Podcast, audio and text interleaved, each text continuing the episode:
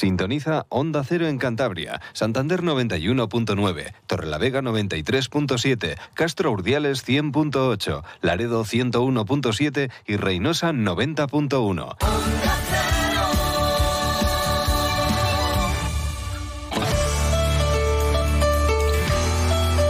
Cantabria en la Onda.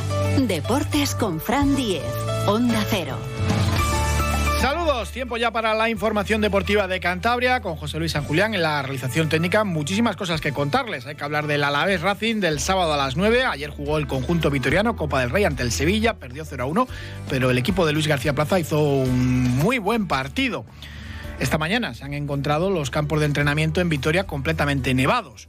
Esperemos que para el sábado no haya problemas. En principio dan bastante mejoría en lo meteorológico. El Racing, eso sí, se ha ejercitado bajo un tremendo aguacero en los campos de sport del Sardinero. Luego también nos acercaremos a Laredo y a Ampuero. Allí también han tenido problemas con los campos. Eso sí, ya no parecen una piscina, están limpios de agua, pero evidentemente dañados. Y hablaremos con Gus Caro, que ya está de vuelta en Cantabria después de haber participado en un camión de asistencia en el Rally Dakar y tiene historias y aventuras alucinantes que contarnos. Y permítanme empezar hablando de tenis, porque lo de Cristina Buxa, la tenista torlaveguense, ha sido increíble. La primera vez que ganaba un partido en el Open de Australia, ya en el cuadro, después de haber superado la fase previa, se enfrentaba en la segunda ronda a la canadiense Andreescu, eh, la madrugada de, ayer, la número 43 del mundo, perdía el primer set, se rehizo en el segundo de manera apurada y ganó el tercero 6-4. Ojo que se va a enfrentar en la madrugada del viernes a la número uno del mundo. Así que tenemos partidazo. Y Cristina Buxa, lo contábamos también al principio de semana, había conseguido entrar en el ranking eh, mundial entre las 100 mejores tenistas, que eso ya pues una auténtica espaldarazo para su carrera.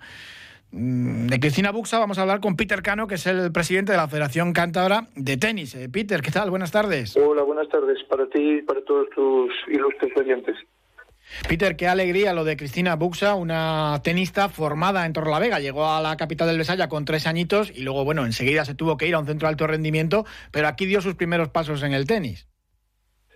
Bueno, ella comenzó realmente en, en los corrales, pues su familia vivía en, es un pueblecito de aquí de, alrededor y luego sí, luego ya se trasladaron muy jovencita para, para los Galávegas. Es algo pues increíble, ¿no? Haber conseguido superar la tercera ronda de un Gran Slam. Había estado ya cerca de, pasar la primera, pero, pero de momento eh, es su mejor actuación en este Open de Australia. Sí, sí, sí, a nivel internacional desde luego se acaba de meter ahora mismo en tercera ronda la va a tocar, bueno, pues lo más duro en principio del cuadro, porque ahora la toca, si no recuerdo mal, contra, contra Iga Sviatek, que es la, es la número uno del mundo. Pero bueno, ha avanzado dos, dos rondas en, un cuadro de un gran slam, partiendo desde, desde la fase previa y desde luego es digno de elogio, eso sin ninguna duda. El viernes tendremos ese partidazo precisamente ante la tenista polaca, la número uno del mundo, y Andreescu, la que eliminó, pues la número 43. Y por primera vez ella se mete en el top 100 también, en ese ranking mundial, que da una idea ¿no? Con de, cómo está marchando su carrera. Correcto, correcto, así es. A ver, entrar en, en el ranking entre los 100 primeros es sumamente complicado, muy, muy, muy complicado. Entonces, bueno, evidentemente si hay algo que no se le puede cuestionar ni a ella ni a, ni a su padre Iván, es la, la constancia, el trabajo y, bueno, el perseguirlo, perseguirlo y esperar que, que, la oportunidad surgiese y para cuando eso ocurriera, pues estar preparados, ¿no? Para, para aprovecharla en la mejor medida posible. Y es lo que sin duda ha acontecido en este, en este gran slam australiano. Somos una comunidad pequeñita, pero la verdad que destacamos en todos los deportes y también en tenis. Evidentemente, quizás pues no tenemos instalaciones como puedan tener en, grandes ciudades o como es Barcelona o Madrid, pero, pero bueno, eh, se está trabajando una cantera de, de, manera importante, ¿no? Y hay, hay muchísimos niños y niñas que, que lo practican en Cantabria. Sí, la verdad es que, a ver, yo en la, en la federación llevo seis años, si no recuerdo mal, y el incremento ha sido sustancial, tanto en jugadores como en técnicos, como en árbitros y, y en clubs, ¿no? Y la verdad es que es una comunidad que, aunque sea pequeñita, eh, bueno, los resultados están ahí. Hay resultados más que sobresalientes. De hecho, aquí en Cantabria, este año pasado, en el 2022, a una escuela de tenis de Cantabria, reitero, se la ha nombrado mejor escuela de tenis de España. y bueno, es, un nivel muy, muy elevado porque tenemos que recordar que España es una de las cuatro grandes potencias del tenis mundial, ¿no? Entonces, que una escuela sea denominada mejor escuela de España y pertenezca a la comunidad de Cantabria, pues, pues tiene su mérito, con la ausencia y el déficit de instalaciones que, como muy bien has dicho tú al principio, eh, vivimos, o mejor dicho, sobrevivimos. Quizás ese impulso de, tener a una tenista como Cristina Buxa pueda animar ¿no? a, los gobiernos y ayuntamientos a, apostar más por el tenis y tener mejores instalaciones, porque claro, hacen falta y cubiertas sobre todo en nuestra comunidad autónoma. Claro, como bien digo, mira, voy a poner un ejemplo y creo que es el ejemplo más evidente del déficit ¿no? que, que tenemos. La Federación Cantabria de Tenis, cuyo misión cuyo objetivo lógicamente no puede ser otro que el de difundir, el facilitar, el divulgar, el promocionar, el, empujar la práctica del deporte, pues puedo decirte que no tenemos una sola pista en la cual hacer nuestra actividad. Es decir, yo como federación tengo que estar siempre llegando a acuerdos con clubes privados para poder realizar nuestra actividad deportiva, porque carecemos de una sola pista de tenis, donde poder hacer un evento, un clinic para niños, una promoción, un show, un nada. tenemos, afortunadamente, pues bueno, en muchos casos los clubes privados nos, nos ayudan, eh, luego el Ayuntamiento de Santander, bueno, y diferentes ayuntamientos, eh, pero bueno, en el concreto el de Santander es donde venimos realizando los campeonatos regionales que dan clasificación para el Campeonato de España, que si no, no podríamos llevar ni niños a los campeonatos de España porque no tendríamos dónde, dónde poderlos ejecutar, las fases clasificatorias. Y eso, por ejemplo, pues el Ayuntamiento de Santander eh, muy amablemente nos, nos cede un par de semanitas, tres semanitas al año para poder organizar estos torneos, repito, que son sí o sí, porque son los que dan pie al Campeonato de España. Pero esa es la situación triste de supervivencia de, del tenis en Cantabria. Cuando surge una estrella, pues tipo Cristina Buxa, lo normal también es que, muy pronto pues recalen en centros de alto rendimiento, ¿no? Pero lo, importante también es ese trabajo, como bien decías, de tener una escuela y, o varias escuelas que, den esa formación y esos fundamentos, ¿no? Eh, a, los eh, jóvenes, eh, a los más pequeñitos. Sí, claro, evidentemente es como en un país, ¿no? El futuro de un país, ¿dónde está? En la educación. Bueno, el futuro del tenis está en su fase formativa. De eso no, no cabe lugar a ninguna duda ni, ni a discusión. Entonces, el trabajo que están realizando todos los clubes en Cantabria y los técnicos es sumamente plausible, porque repito que es eh, con mochilas inmensas a la espalda de dificultades, de limitaciones y de condicionantes, por no decir imposibilitantes. Hace poco pasaba por aquí Germán Sánchez, el jovencísimo campeón absoluto de, Cantabria, y contaba un poco pues todo esto, ¿no? Las dificultades y cómo iba a torneos eh, pues como el que organiza Rafa Nadal para jóvenes talentos y se encontraba pues claro, con, tenistas de su edad que, tenían pues eh, a, un equipo de técnicos, ¿no? Y, y, todas las facilidades y aquí pues vivimos vivimos otra cosa. Sí, bueno, vamos a ver, hoy en día centros de alto rendimiento, el problema no es que sea un centro de alto rendimiento, que en España los hay sobresalientes, ¿no? Tienes Equélite, de Juan Carlos Ferrero, con un montón de tienes Cascales, donde entrena Carlos Alcaraz, por citar el más conocido, tienes la propia Rafa Nadal, por supuesto, tienes la Emilio Sánchez Vicario, eh, es decir, tenemos eh, en, el, Reino de España tenemos infinidad de, bueno, infinidad no, pero hay cuatro o cinco academias muy trascendentes dentro de la enseñanza del tenis, pero claro, también tienen un coste. Entonces, el tenis ya es un deporte sumamente complejo porque analicemos una cosa, y no es para hacer comparativas que siempre son odiosas, pero en el tenis viven bien, viven bien. Se vive del tenis cuando estás entre los 100 primeros, 120 primeros del mundo. Si te sabes mover y consigues pues, empresas que te apoyen, contratos, tal cual, 100, 120 primeros. Tú ponte a sumar simplemente, multiplicar cuántos equipos de primera división hay en fútbol en España por el número de jugadores y luego multiplícalo también por segunda. Hay muchos de tercera que viven sin ningún problema y eso luego multiplícalo por el número de países y fíjate los miles de jugadores de fútbol, de fútbol perdón, que salen que, que, que, bueno que viven de ese deporte. En el tenis, repito, viven los 100, 120 de todo el mundo. Entonces, es una criba importante y añadido a eso, si también has de poseer una economía elevada que te viabilice el poder desplazarte, el tu técnico, etcétera, etcétera, pues eh, el cuello de botella cada vez se estrecha más. Eso da todavía más valor a la que ha conseguido Cristina Buxa en ese Open de Australia. Peter Cano, presidente de la Federación Cantabria de Tenis, muchísimas gracias.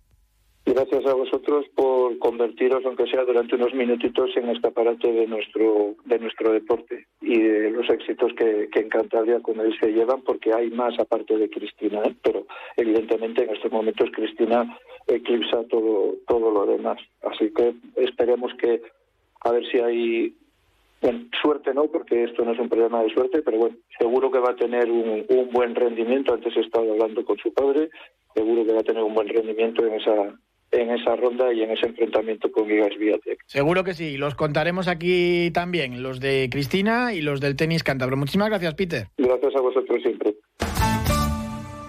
Profesionales. En Bricomar siempre os hemos admirado porque llamáis a las cosas por su nombre. No veis una herramienta, veis una amoladora angular de 900 vatios. En Bricomar también llamamos a las cosas por su nombre y como nos dedicamos a materiales de obra, ahora hemos cambiado el nombre a Obramat. Lógico, ¿no? Profesionales de la construcción y la reforma. Obramat. Torrelavega, una ciudad equidistante de todas las maravillas de esta Cantabria infinita. Visita Torrelavega y consulta la página web paseatorrelavega.es y descubrirá su fantástico patrimonio cultural, industrial y natural. Ayuntamiento de Torrelavega. Descubre, descansa, saborea, disfruta.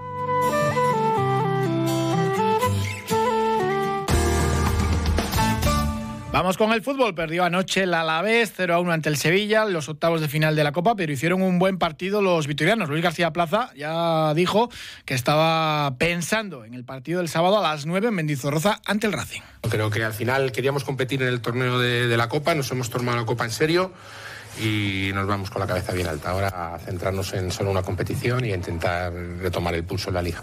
El equipo es un, es un grupo humano muy, muy sincero que se ha dejado. Sí que es verdad, y os lo he reconocido, y creo que tuvimos una mala racha en Tenerife y Levante, jugamos fatal, fatal, jugamos fatal. Pero a partir de ahí creo que el equipo se ha recuperado en cuanto a sensaciones. Eh, hemos conseguido un pase de copa, una victoria, una derrota yo creo que injusta, sin merecer ganar, creo que, es mi, ya lo digo en Oviedo, y hoy un muy buen partido. Pues bueno, me quedo con las sensaciones de que el equipo compite, de que quiere, de que ha peleado la copa como dijimos y que, y que ahora hay que centrarse en el sábado, que creo que es importantísimo volver a ganar en casa y volver a sumar tres puntos ante un rival hostia, que desde el cambio de entrenador lleva 7 de 9 y ganando en Cartagena y empatando en Las Palmas, o sea que no va a ser nada, nada fácil. Pero bien, hoy es todo positivo, la afición ha disfrutado de la Copa que hace mucho tiempo que no disfrutaba y, nos ha faltado pues meter alguna para ir a la prórroga, que hubiera sido muy bonito, muy épico y es la Copa tiene estas cosas le hubiese venido bien al Racing, que hubiese habido prórroga anoche en Mendizorroza. El Racing ha entrenado hoy en los campos después del Sardinero, bajo un aguacero tremendo, pero es un campo con un drenaje estupendo. Y estamos todos muy preocupados de San Lorenzo, el campo del Laredo, porque tiene que jugar allí el sábado a las 6 ante la Unión Popular de Langreo, un partido vital para los pejinos. Son dos rivales directos en la lucha por la permanencia y parece que está mejor ese terreno de juego. Saludamos a José Miguel San Román, que es el presidente del Laredo. Buenas tardes, José Miguel. Hola, buenas tardes. Ya no parece una piscina San Lorenzo, ¿no? Bueno, pues poco a poco va, va la cosa un poco, pues bueno, siendo menos problema. Eh, San Lorenzo no deja de ser un campo que drena muy bien y que en cuanto deja un poco de llover o no llueve con tanta violencia, pues tiene tiene una capacidad muy alta de pues de, de, chupar todo ese agua, todo ese exceso de agua. Si aguanta el tiempo, se va a poder jugar ese partido el sábado a las seis, ¿no? Sí, a ver, ahora estamos un poco preocupados con el tema de, la situación de los vestuarios. Nosotros, pues en la liga durante estos años venimos utilizando los vestuarios del Polideportivo Emilio Mavisca y también pues sufrieron una inundación bastante importante, además con bastante suciedad, con bastante barro y bueno, y están ahí pues los trabajadores del Polideportivo, la verdad que haciendo pues un trabajo brutal pues, para podernos eh, ayudar a que se celebre y que eh, se puedan utilizar esos vestuarios para el sábado. Si no, pues tenemos un problema. Bueno, pues damos las gracias a todos esos empleados. José Miguel San Román, presidente de Laredo, muchísimas gracias. Muchas gracias, un saludo. Nos vamos ahora hasta Ampuero, ahí está mucho peor. Manuel Acebos, el coordinador del equipo de fútbol de Ampuero. Buenas tardes. Hola, buenas tardes. Bueno, ¿cómo está el campo del ferial en Ampuero? Bueno, pues ahora mismo está prácticamente limpio en el sentido de que ya pues el río se ha bajado muchísimo, el río Asón, y nos ha dado un poco de tregua, y pero bueno, el estado del campo pues es pésimo, como puedes imaginar. La verdad que es increíble cómo en un día eh, pues, pues se transformó en una piscina. Pues sí, sí, pero bueno, a nosotros ya no nos sorprende porque ya nos ha pasado tres veces en cinco años y bueno, ahora la realidad es que cada dos por tres, pues el campo le tenemos en esta situación. Y lo que cuesta recuperar un campo de hierba natural después de, una cuestión de este tipo, de una inundación o de cualquier fenómeno meteorológico un poco extremo. Lo sabe cualquiera que, haya jugado a cualquier deporte con un césped natural. Bueno, recuperar el campo, por ejemplo, este año ya es imposible. ¿vale? Ya es una cosa que es imposible. O sea, se podría limpiar, se puede adecentar lo máximo posible, pero bueno, va a quedar en unas condiciones malísimas. Para esto ya tendría que ser con vistas, por ejemplo, ya otro año, pues que luego se puede resembrar otra vez, se puede tal, como hacemos cada dos por tres, pero que pero que es tirar el dinero, eso no, no vale para nada. La realidad es que todo lo que metamos ahí se mete porque no queda otra para que siga habiendo fútbol en el municipio, pero pero sabemos realmente que es tirar el dinero, porque nos viene un año tras otro la misma historia y como te he dicho antes, pues ya ya ves y ya sabes que son tres veces en cinco años. Lo que reclamáis es eh, la construcción de un campo de, hierba artificial, no sé si incluso en otra ubicación. Sí, sí, claro, por supuesto. O sea, eh, es, eso es una zona inundable y es, es, imposible, imposible.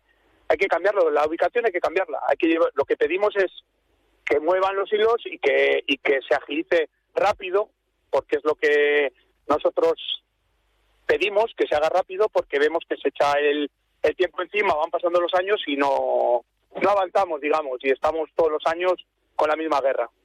Estáis ahora en primera regional, el primer equipo, pero ¿cuántos niños entrenan eh, allí habitualmente? Bueno, aproximadamente seremos 105, me parece que somos, o 106 chavales los que entrenan allí habitualmente. ¿Y ahora cómo, cómo os vais a apañar para, para lo que queda de temporada? Eso todavía está, como digo yo, en estudio.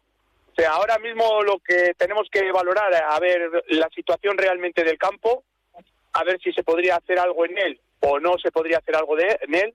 Ahora, de momento, este fin de semana, eh, otra vez más, eh, nuestros aliados, como digo yo, de Ramales, pues nos hacen el gran favor de, de dejarnos las instalaciones para jugar, poder jugar los partidos. Y luego, pues bueno, por la semana que viene y tal, pues ya se irá viendo y será un poco mirando a ver qué es lo que vamos a hacer, porque claro, eh, como tú comprenderás, desplazar a ciento y pico chavales todas las semanas a ramales a entrenar, por ejemplo, como hemos estado el año pasado durante seis meses, pues es una locura para nosotros y para los padres. Y evidentemente para el club de ramales, que también tiene sus equipos y tiene sus horarios y tiene sus, ya me entiendes. Y es muy complicado. Pues Manuel Acebo, a ver si dentro de poco tenemos buenas noticias. Ya Ampuero puede contar con una nueva instalación deportiva, con un nuevo campo de fútbol. A ver si, si no tenéis que, padecer más eh, inundaciones de este tipo ni más problemas de este tipo. Pues a ver si es verdad. Que Dios te oiga, como digo yo. Ojalá, ojalá, y que, y que no siga mandando lluvia. Un saludo, Manuel. Venga, un saludo.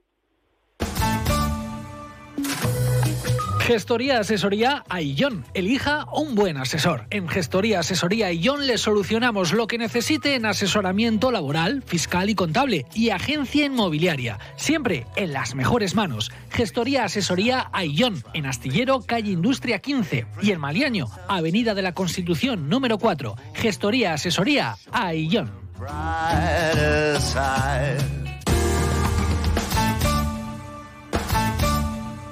Saludamos a Gus Caro, Gustavo Castro en el mundo civil, pero en el mundo del motor es Gus Caro, que ya ha regresado del Rally Dakar y ya está trabajando en el taller. Gus, ¿qué tal? Buenas tardes. Hola, buenas tardes. Ni, una semanita de descanso, no se puede. Bueno, al final los autónomos ya, ya saben lo que nos toca. Madre mía, como no habrás acabado harto allí de hacer asistencia a los vehículos, pues nada, nada más llegar a trabajar. Eso es verdad, ¿eh? por raro que parezca, en la cara han sido mis vacaciones del año. Bueno, cuéntanos, la verdad que una edición, bueno, llegas a Cantabria, te encuentras el temporal lloviendo y te iba a preguntar, marcada precisamente por la lluvia en Arabia Saudí, porque os cayó allí también el diluvio universal. Pues sí, la verdad que entre este año, como la gente se ha estado quejando mucho y pilotos, este año la organización ha querido hacerlo un poco más duro y, y el temporal que ha habido encima les ha ayudado y la verdad que, que, sí, nosotros los primeros días con la lluvia se nos juntaron con, reparaciones eh, bastante complicadas y complicadas para hacerlas allí en el suelo y, y la verdad que, que, nos ha hecho sufrir a nosotros y, y a todo el mundo porque claro, lluvia con, con, mucho, con etapas de mucha piedra, de, arena, eso al final es, es, un fango tremendo que para los coches es mortal. Sí, claro, y al final nosotros en el Classic eh, hay una ventaja que si te enganchas y no sales o lo que sea, pues te puedes reenganchar siempre, que, que nosotros no, no, no nos pasó nunca, pero en velocidad tienen tres oportunidades. Si hay tres días que no llegas a, la meta de la etapa, te vas a la calle. Y entonces, claro, hay gente que se quedó trabada, eh, otros que por no sacarles les han dejado allí. Y sí, sí, se, vuelve complicado la cosa. O, mira los eh, los side by side o los Canan, que se les metía allí en un río el agua adentro, hay que hacerse después 500 kilómetros mojados, ¿sabes? Que pues, se ha puesto muy complicada la cosa con el agua. Claro, por ejemplo, los hermanos Benavente tuvieron ahí en el terreno también sus, problemas eléctricos por, el agua, ¿no? Porque tenían que atravesar auténticos ríos, ¿no? Eh, esto, claro, un mecánico, aquí tenéis todas las máquinas, todos los aparatos, pero allí en mitad del desierto, para este tipo de averías eléctricas, pues, ¿cómo, cómo lo hacéis? Eh, pues claro, ellos eh, tenían un camión de asistencia y entonces, pues oye, el camión va detrás, esperan y si pueden solucionan y si no, les remolcan. Y nosotros, la verdad que con el agua no hemos tenido problema porque al final vamos en un camión y vamos mucho más altos y, hemos podido pasar todos todos los sitios en complicación.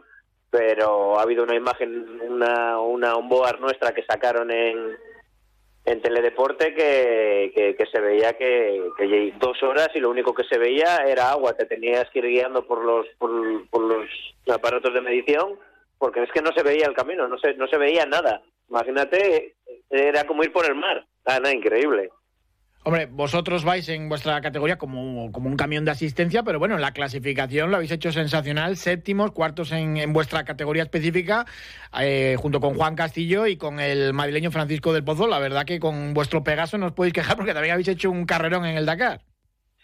Pues la verdad que sí, que sí, la verdad que lo hemos hecho bastante bien y, no hemos quedado terceros porque hemos parado a remolcar a coches que veíamos tirados, eh, una serie de circunstancias que al final una vez nos hemos encontrado un todoterreno eh, tirado y el chico que conduce le falta una pierna, va con una prótesis y iba caminando, el chico se caía en la arena eh, y, entonces, pues, pues joder, lo estás viendo y, tienes que parar a ayudar, ¿cómo, ¿cómo le vas a dejar allí? Y entonces al final todas esas cosas te penalizan y, pero bueno, nosotros vamos a pasarlo bien y hacer la asistencia a nuestros vehículos que que encima nos hemos llevado la alegría que han quedado primero y segundos, que han ganado el Classic, así que no nos podemos quejar. Pero ha sido sufrido, ¿eh? Ya lo creo. Eh, háblanos un poco, eh, peor momento, mejor momento o alguna anécdota de, la edición de este año.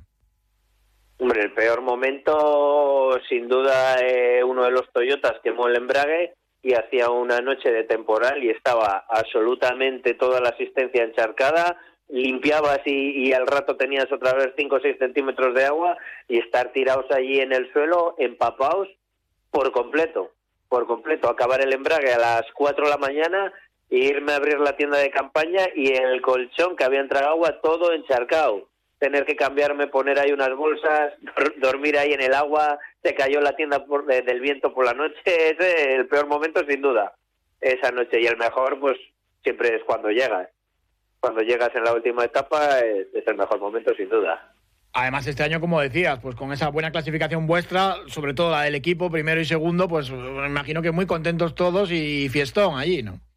Sí, sí, sí, muy contentos porque es que lo decimos y, parece fácil, pero no, no, es fácil, no somos conscientes de haber ido y que, y que un equipo español pues pues haya quedado primero y segundo es una cosa muy difícil y, y muy difícil de repetir porque al final son 15 rallies seguidos que un día que pinches en uno ya las has liado, estás fuera. Entonces es, es, es una cosa muy difícil que, hasta que no pase un tiempo yo creo que no somos realmente conscientes. Además ha habido un boom con el Classic y ha habido pues mucho equipo de, Australia, de Estados Unidos, mucho dinero también en, los equipos y, mucha participación. Entonces claro, aumenta el número, los presupuestos y pues, es muy, muy difícil ya entrar entre los 10 primeros.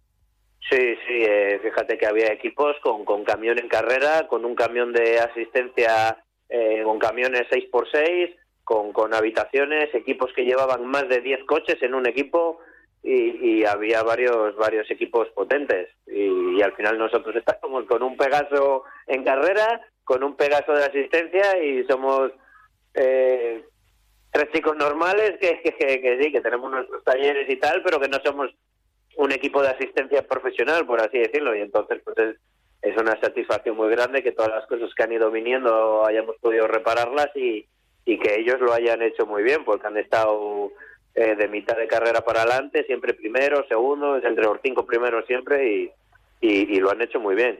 Bueno, a los dos cántabros, tanto a ti como a Juan Castillo, tenéis detrás una trayectoria, habéis hecho prácticamente de todo el mundo del motor y os apasiona, ¿no? Que ahí está la clave.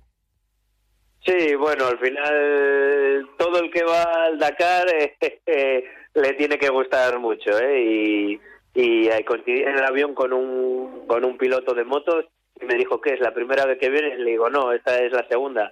Y me dice, bueno, la primera te pueden engañar. Me dice, pero, pero cuando vuelves la segunda vez, dice, es que estás mal de la cabeza. Pero deseando volver, ¿no? El año que viene. Pues bueno, la verdad que es que este año ha sido muy duro, ¿eh? Los primeros cinco días eh, estábamos todos que pensando que qué necesidad tenemos nosotros de venir aquí, de estar eh, mojándonos, de estar sufriendo, porque al final que los coches vayan primero y segundo es muy bonito, pero te, a nosotros nos genera mucho estrés, porque claro, siempre tienes que estar pendiente, que no le pase en carrera para pa ir rápido a reparar, eh, sabes que luego en el campamento, pase lo que pase, te tienes que quedar toda la noche trabajando porque si al final tu coche va al 40 y no tiene que salir un día, pues no pasa nada. Pero claro, cuando los coches van arriba, eh, te genera te genera mucho estrés. Y si me preguntas a mitad de, de, del rally, te digo que no vuelvo. Claro, pero ahora que ha pasado, que, que, ha salido bien y tal, pues ahora, eh, pues no sé. Me han hecho una oferta, no sabe nadie, me han hecho una oferta para ir en velocidad el año que viene de copiloto, pero pero no sé, tendría que hacerme un curso y aprender muchas cosas, no, no. Bueno, oye. Pues no lo, pues no, pues lo sé, pues seguramente sí. Una oportunidad única y seguro, seguro, tienes que estar ahí. Pues sí, la verdad que, que estas oportunidades, oye, pasó una vez, he tenido la suerte que pasan dos y oye, si, si quieren contar conmigo, pues, pues tendré que hacer el esfuerzo. Ya lo creo, ya lo creo. Oye, y además seguro que, que es más eh, ligero, más llevadero que, que, como mecánico. ¿Consigues dormir algo al día siguiente después de estar toda la noche, por ejemplo, que contabas antes horas y horas reparando un embrague en el camión o es imposible? Sí, sí, sí, en el enlace, en el enlace dormimos. Es más, eh, eh, te voy a decir, eh, la primera noche, eh, al viajar por la noche en el avión, dormimos nada, porque ya sabes, te duermes media hora, te despiertas, nada, no dormimos. Y llegó el primer día de la etapa prórogo y ese día eh, dormimos cuatro o cinco horas, pero es que luego al día siguiente se rompió la caja a cambios. Ya estuvimos sin dormir y salimos a correr. Al día siguiente se rompió un embrague, estuvimos sin dormir y al siguiente día en un enlace nos dormimos con el camión en la carretera y cruzamos la mediana y nos estrellamos contra una farola y cruzamos al otro carril y menos mal que no venía nadie de frente porque si no la podíamos haber preparado. Así que fíjate si nos dormimos, que nos dormimos todos. Madre mía, aventuras e historias del Rally Dakar, por algo es la carrera más dura del mundo, ¿eh? Sí, sí, sí. Aparte, pues al final los equipos buenos, eh, los que salen en la tele corren 15 rales. Salen, vuelven, te mete el motorhome, un masaje, cena y a dormir. Pero claro, nosotros que al final para pa costear los gastos tenemos que, que hacer asistencia, porque si no, eh, nosotros corremos gracias a que asistimos a, a estos Toyotas. Entonces tú sabes que tienes 13 horas de camión y que cuando llegas tienes que arreglar lo que sea, porque al final son los que pagan la fiesta y entonces es, es, es un Dakar más a la antigua el nuestro. Gus, muchísimas gracias y enhorabuena por los buenos resultados y, y, ojalá, ojalá que sigamos todos los años hablando contigo y contando cosas de, de Rally Dakar. Muchísimas gracias. Muchísimas gracias a vosotros. Un saludo, un saludo. Y en el Mundial de Balonmano, Ali, el egipcio portero del Sinfín, MVP del partido ante Estados Unidos, 47% de acierto en las paradas. En la victoria de Egipto sobre Estados Unidos, 35 a 16. No estaba jugando mucho, pues bueno, se reivindica el portero del Sinfín. Muchísimas gracias por habernos acompañado. Un saludo.